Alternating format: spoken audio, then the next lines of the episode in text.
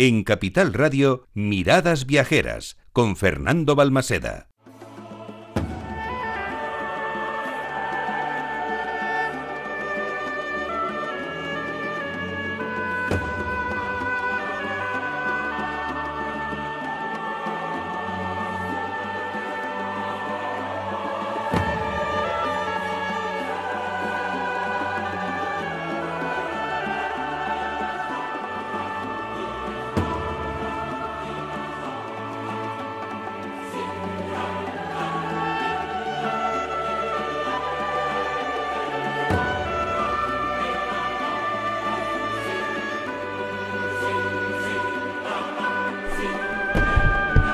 Comenzamos cuarta hora de programa con esta sintonía. ¿Te acuerdas? Esa música con la que viajamos a otros lugares, con las que descubrimos el mundo de otra manera, de otra forma. Esa forma de entender la sociedad, los viajes y los lugares con otra mirada con la firma de Antonio Picazo.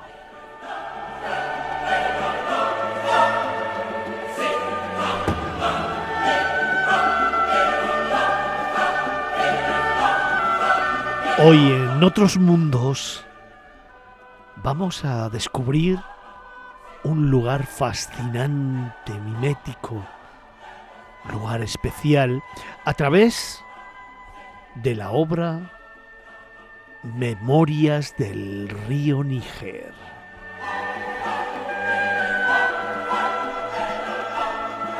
Hoy descubrimos este lugar con Irene López de Castro.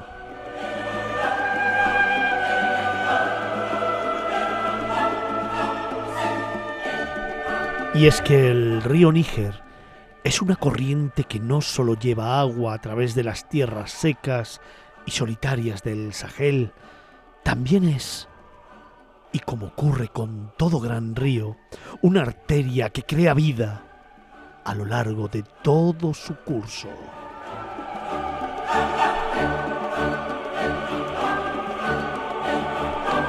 Pero allá donde el Níger dobla su cauce, cada día se produce un milagro de claridad y lejanía.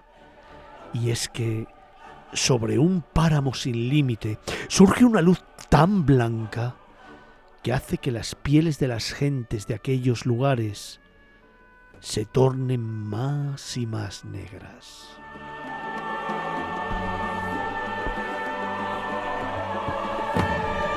Hasta ese codo ancho y líquido que hace que África se convierta en Mali y Mali se transforme en Tumbuctú, se marchó un día nuestra invitada, nuestra protagonista, Irene López de Castro, para recolectar luces. Muchas luces blancas y claro, casi todos los colores del amarillo, el ocre, colores de tierra y arena. Y como ella dice, también colores caldera.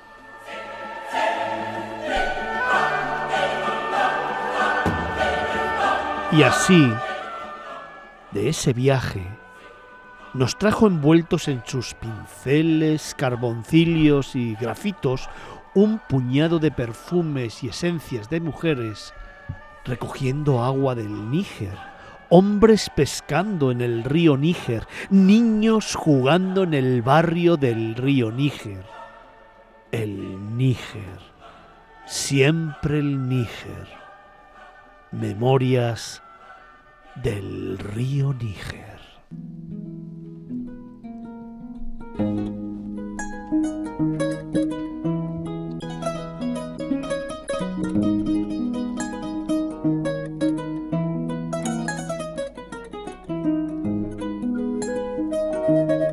Hoy, para ese más de medio millón de seguidores que tenemos todos los fines de semana, tenemos una sorpresa, ya te lo avisábamos esta mañana. Hoy en otros mundos tenemos como nosotros a una madrileña de pro, tenemos a una pintora. ¿Qué tiene que ver esto con los viajes? ¿Qué tiene que ver esto con las historias que habitualmente te contamos? ¿Qué tiene que ver esto con los otros mundos que nos trae Picasso? Lo vas a descubrir en los próximos minutos. Ella, Irene López de Castro, ha realizado exposiciones en galerías de ciudades tales como París, Venecia, Milán, Verona, Londres, Florencia, Seúl, además, claro, de Madrid, Barcelona y Córdoba. Entre su obra destaca una parte dedicada al Sahel, en especial a temas relacionados, claro, como no podía ser de otra forma, con el río Níger y la ciudad de Tombuctú.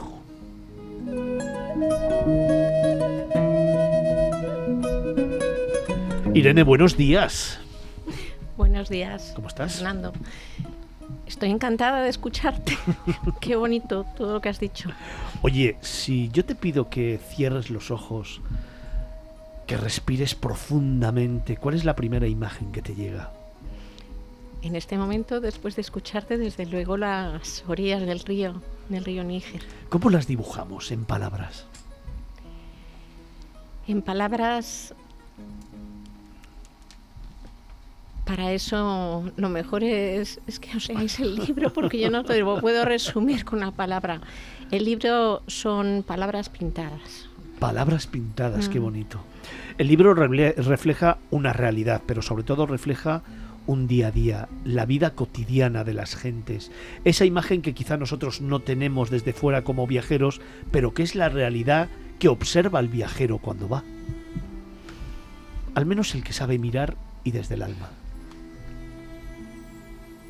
Yo creo que los que los que nos, hemos podido trasladar a, este país, a, Mali, cuando se podía viajar, porque ahora mismo no se, no, no se puede realizar los recorridos que yo, que yo he teni- tenido la suerte de, de hacer durante 20 años, se fijarían en, en esa misma vida de la que hablas. Es que está, está, está ahí. Es lo que más llama la, la atención porque en ese paisaje hay una vida sencilla, pero muy bonita, porque, eh, porque yo creo que con, con la evolución nos hemos, nos hemos complicado la vida. Sí, desde luego. Hmm.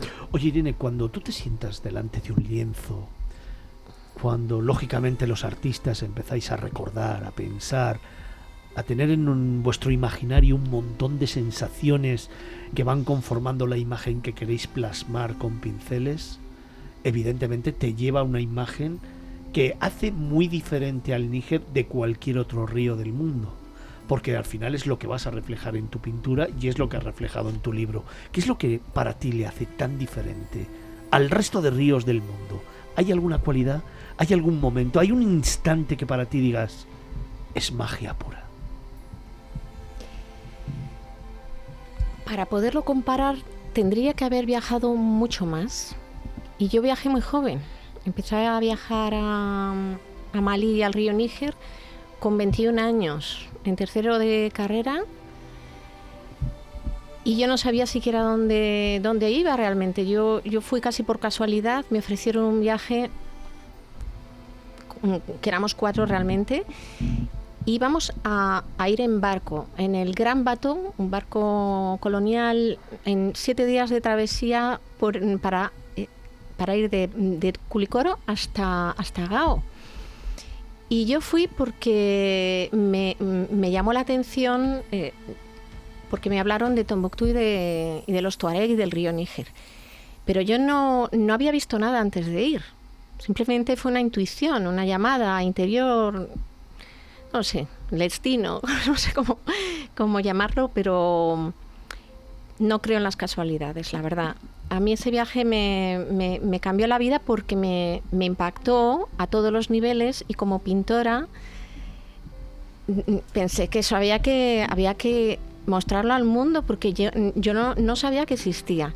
Y sí que he estado más tarde en el río Nilo, que es una maravilla también, y si, y si yo mm, te podría decir que he encontrado una diferencia, y es el color del río, que el río es azul en el Nilo, y sin embargo en Mali no, es el- casi del color de la arena, Y sin embargo, en Mali hay vida en las riberas y en el Nilo no la hay. Y eso, eso lo he echado mucho de menos.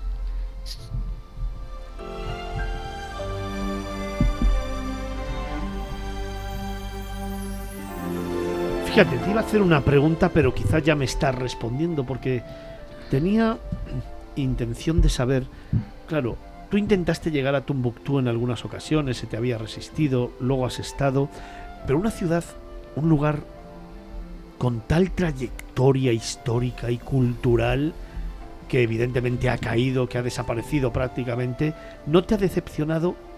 Porque al final lo estás plasmando en tu pintura y lo estás plasmando en tus palabras y en tu libro. Y lo haces de una manera especial, ¿eh?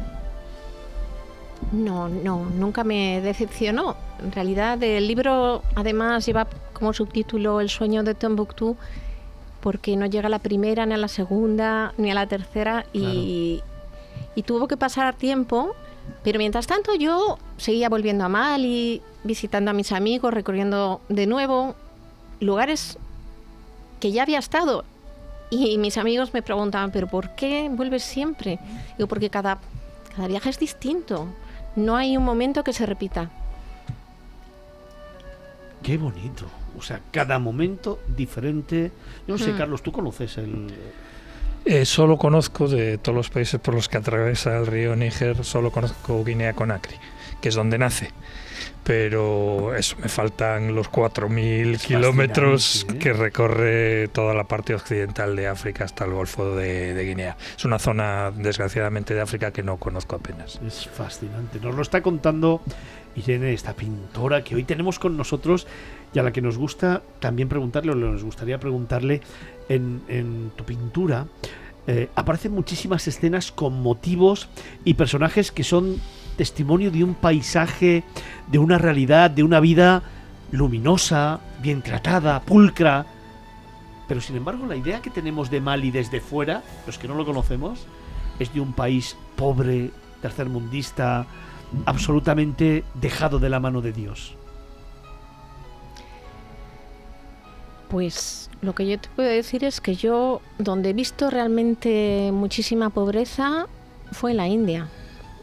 Ahí he visto pobreza auténtica, miseria y, leprosos por la calle. Eso yo no lo he visto en Mali. Sí he visto pues una vida sencilla y evidentemente pues lo que nosotros podríamos llamar pobreza, pero es que veo otras cosas que ellos tienen que nosotros ya no tenemos. Y eso a mí me parece que compensa, que compensa.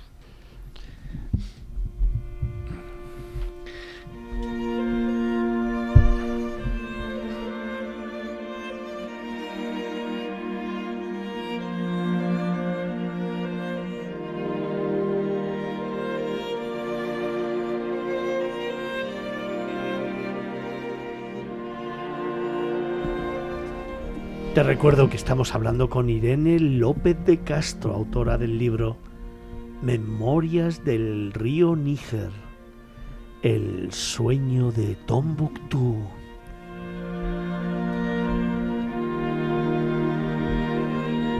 Carlos. Cuando ahora Elena decía que ellos tienen cosas que no tenemos nosotros, recordé una frase que oí allí que decía que nosotros tenemos relojes, pero ellos tienen el tiempo. Entonces eh, es una de las cosas que para mí es más chocante de África, que el tiempo, que se supone que es algo medible, no, no es lo mismo en un lugar que en otro. En África el tiempo se mide de una manera muy diferente.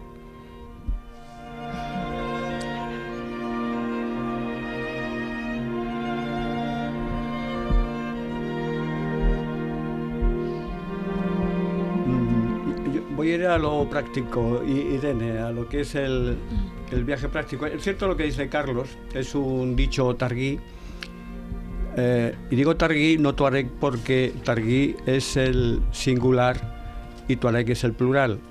Pero bueno, aparte de este paréntesis, eh, yo lo que quiero es que Irene nos eh, relate brevemente su experiencia, la visión práctica del viaje propiamente, el trayecto, en este caso por el río, en su viaje, el viaje que realizó en Pinaza, que es realmente donde a mí me gustan que se desarrollen los viajes, ¿no? En, el propio medio de lo que los propios habitantes hacen, en esas pinazas de mijo y arroz que, que tan incómodos son, pero tan auténticos y tantas eh, y tanta eh, elemento nutritivo produce al ser humano, ¿no? ¿Cómo fue aquella aquella experiencia? Cuéntanos algún detalle. Pues mira, Antonio, ese viaje fue como una pequeña vida dentro de, mi vida. Tres días y dos noches que yo realmente podría escribir solo un libro de ese viaje. Lo que pasa es que he querido contar el, relato de, prácticamente de, los 30 años de relación con Mali, así que en el libro recorro pues 15 veces quizá a Mali. Pero de los viajes que, he hecho allí, yo diría que el primero fue fantástico y el último, el que tú dices, eh, también. Mali me quiso regalar eh, un viaje inolvidable, quizá porque alguien sabía que ya no íbamos a poder volver. Fue mi último viaje al norte de Mali. En Tombuctú he conseguido estar cinco veces, ¿eh? después de intentar otras cinco. Y ese viaje fue una casualidad, no estaba programado. Pero... Pero, aquellos amaneceres, aquellos atardeceres, aquella tu relación con, la familia que era eh, dueña de, la pinaza. Sí, quieres que, vaya un poco más, que no me disperse tanto, ¿vale? eso es. vale. Sí, estábamos hablando antes de las pinazas. Las pinazas que preparan las agencias, que está muy bien, porque oye, te paran por los. o te paraban por las orillas. Pero yo quería hacer un viaje auténtico con. Pues, pues con la gente del lugar y, eso fue lo que conseguí. Eh, fuimos en, una pinaza pública una pinaza mercante porque transportan los sacos de arroz y de mijo y son realmente son barcas enormes que, van llenas, rellenas de, esos sacos de 100 kilos cada uno. Y cuando ya lo llenan hasta prácticamente hasta la borda, pues eh, esa es la superficie donde va sentado y va cubierta, bueno, con un techito. Y fue un viaje maravilloso porque llegamos... Tormenta incluida, ¿no? Bueno, es que fue en verano y en verano es mejor no ir en el río y meterse en, en esas pinazas, porque yo siempre he sido un poquito imprudente y, de hecho iba con, mi pareja que, también, bueno, pues es, un, es mucho más viajero que yo. Una imprudencia, sin duda. sí, él sí. Y con la pareja. bueno, fue un viaje muy bonito, muy romántico, a, pesar, a pesar de todo porque no era exactamente cómodo, pero mm, ese, ese es el tipo de viaje que yo creo que, que el día que que me vaya, me vaya de este mundo, yo creo que, probablemente a lo mejor sea de las últimas imágenes, quizá que me... Te irás en pinaza. No, hombre, no es en pinaza, pero oye, pues a lo mejor hay una pinaza celestial, no lo sé, sería bonito, sería bonito. A lo mejor en mi caso sí me toca pinaza, ¿eh?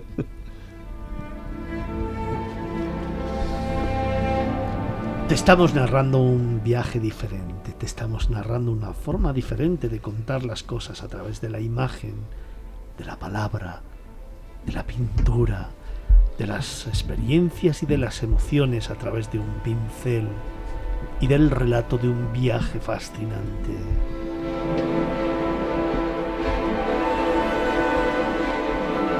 Hoy en otros mundos tenemos a Irene López de Castro, autora de Memorias del río Níger, un sueño de Tombuctú.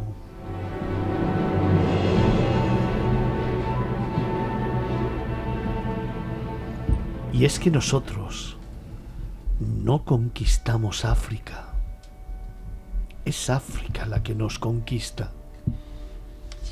Pregúntate, ¿puede un viaje transformar tu vida para siempre? ¿Es posible sentir una extraña y poderosa conexión con un lugar a miles de kilómetros de tu origen? ¿Quién nos guía para coincidir en el momento y en el sitio justos. En 1989, Irene, por aquel entonces una joven estudiante de Bellas Artes, tuvo una oportunidad inesperada. Viajar a Mali y recorrer la curva del río Níger. Sin ninguna referencia anterior, se lanzó a la aventura, siguiendo los ecos de un nombre, Tombuctú.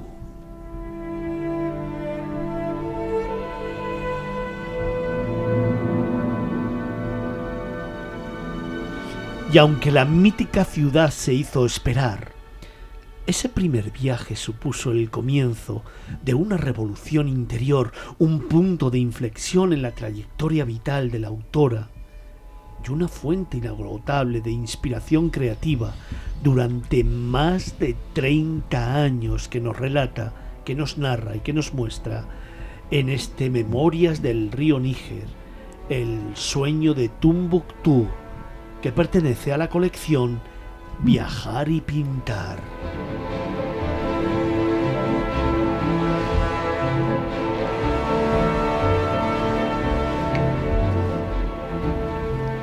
Sin embargo, hoy, este mundo naufraga. Tras la invasión yihadista en 2012, Mali vive una situación muy diferente. Ante la inestabilidad y la violencia, Memorias del río Níger nace para compartir en primera persona unos recuerdos en los que perviven la paz, la belleza y el amor, con la esperanza que estas palabras sirvan para sostener toda la luz que aún habita en el corazón del Sahel.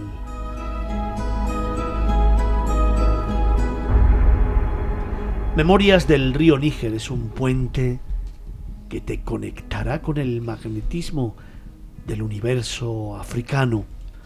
Un regalo para ese más de medio millón de seguidores que tenemos todos los fines de semana para estas navidades, para entender un lugar especial, para comprender un sentimiento único, pero fundamentalmente también para descubrir un lugar del mundo a través de la pintura de esta autora que nos ha conquistado a todos. Yo os lo digo porque teniendo el libro en las manos, un sentimiento muy especial después de ver todas sus pinturas recorre en este momento mi alma. Memorias del río Níger es un puente que te va a conectar con el magnetismo del universo africano a través de un relato en el que vas a viajar junto a la autora al mundo de su inspiración. Y en ese libro vas a vivir un encuentro con la belleza africana y también con su evolución como artista. Irene López de Castro.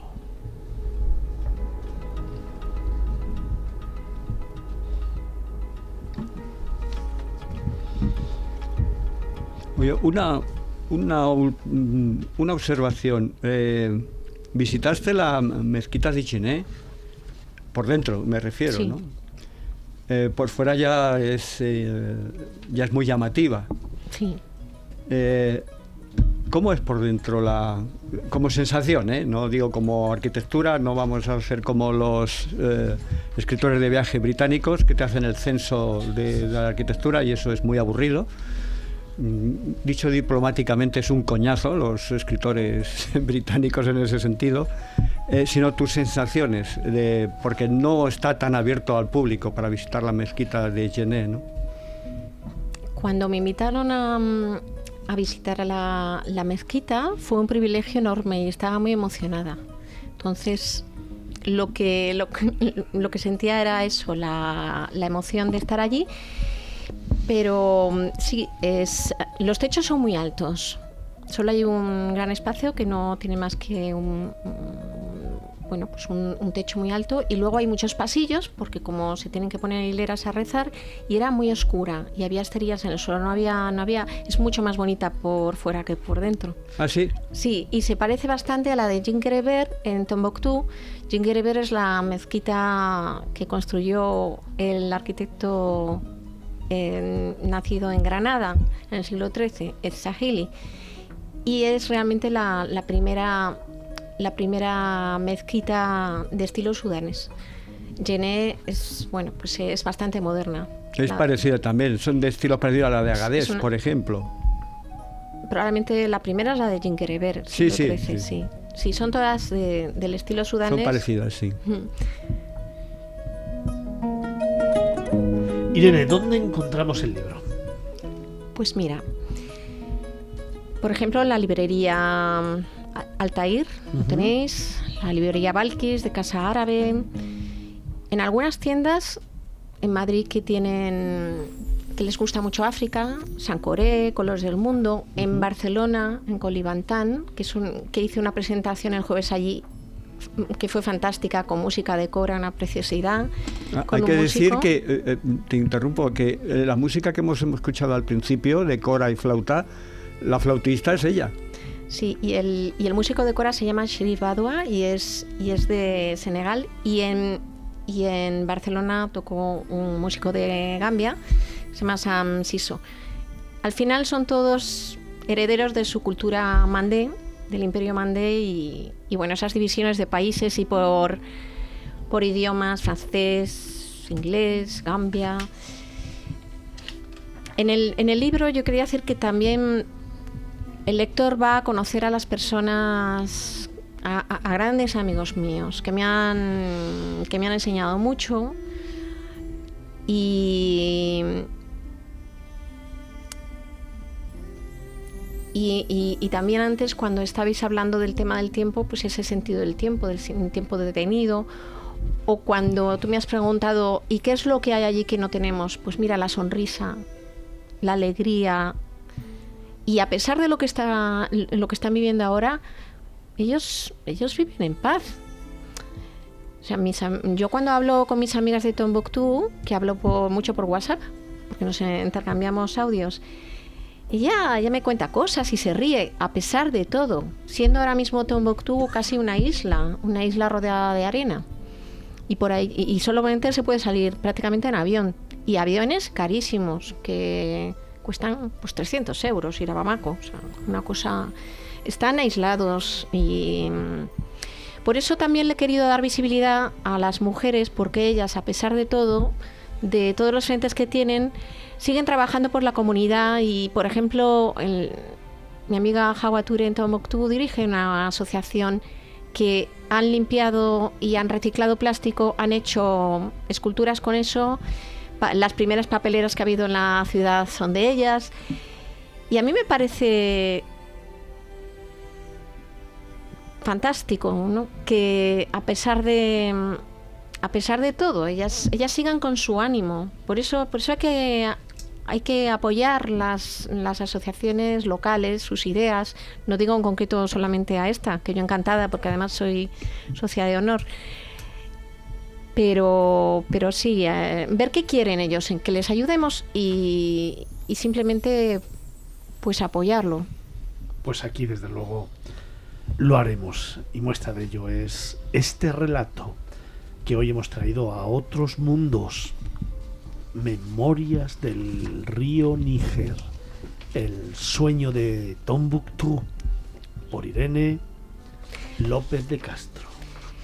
Si alguno quiere pedir el libro en una librería, también puede. Lo puede encargar y la distribuidora se, encarga- se encargará de enviarlo, enviarlo. a esa librería. Y también en la página web mía, irenelopedecastro.com, en español, en la parte de versión española, hay un apartado dedicado al libro, que es mi página de autora como como escritora, aunque soy pintora, pero bueno, he escrito un libro y ahí están los puntos de venta de mi niño, porque es mi bebé y lo estoy presentando allá donde puedo. Y muchísimas gracias por darme esta oportunidad. eh. Saludos a todos los, lo- los oyentes y que tengan un fantástico día. Otros mundos. Antonio Picazo. Hoy con Irene López de Castro. Memorias del río Níger. El sueño de Tombuctú. Antonio, muchísimas gracias. Nada, hasta la próxima. Hasta el próximo sábado. Y gracias, Irene. Gracias a vosotros, gracias a ti.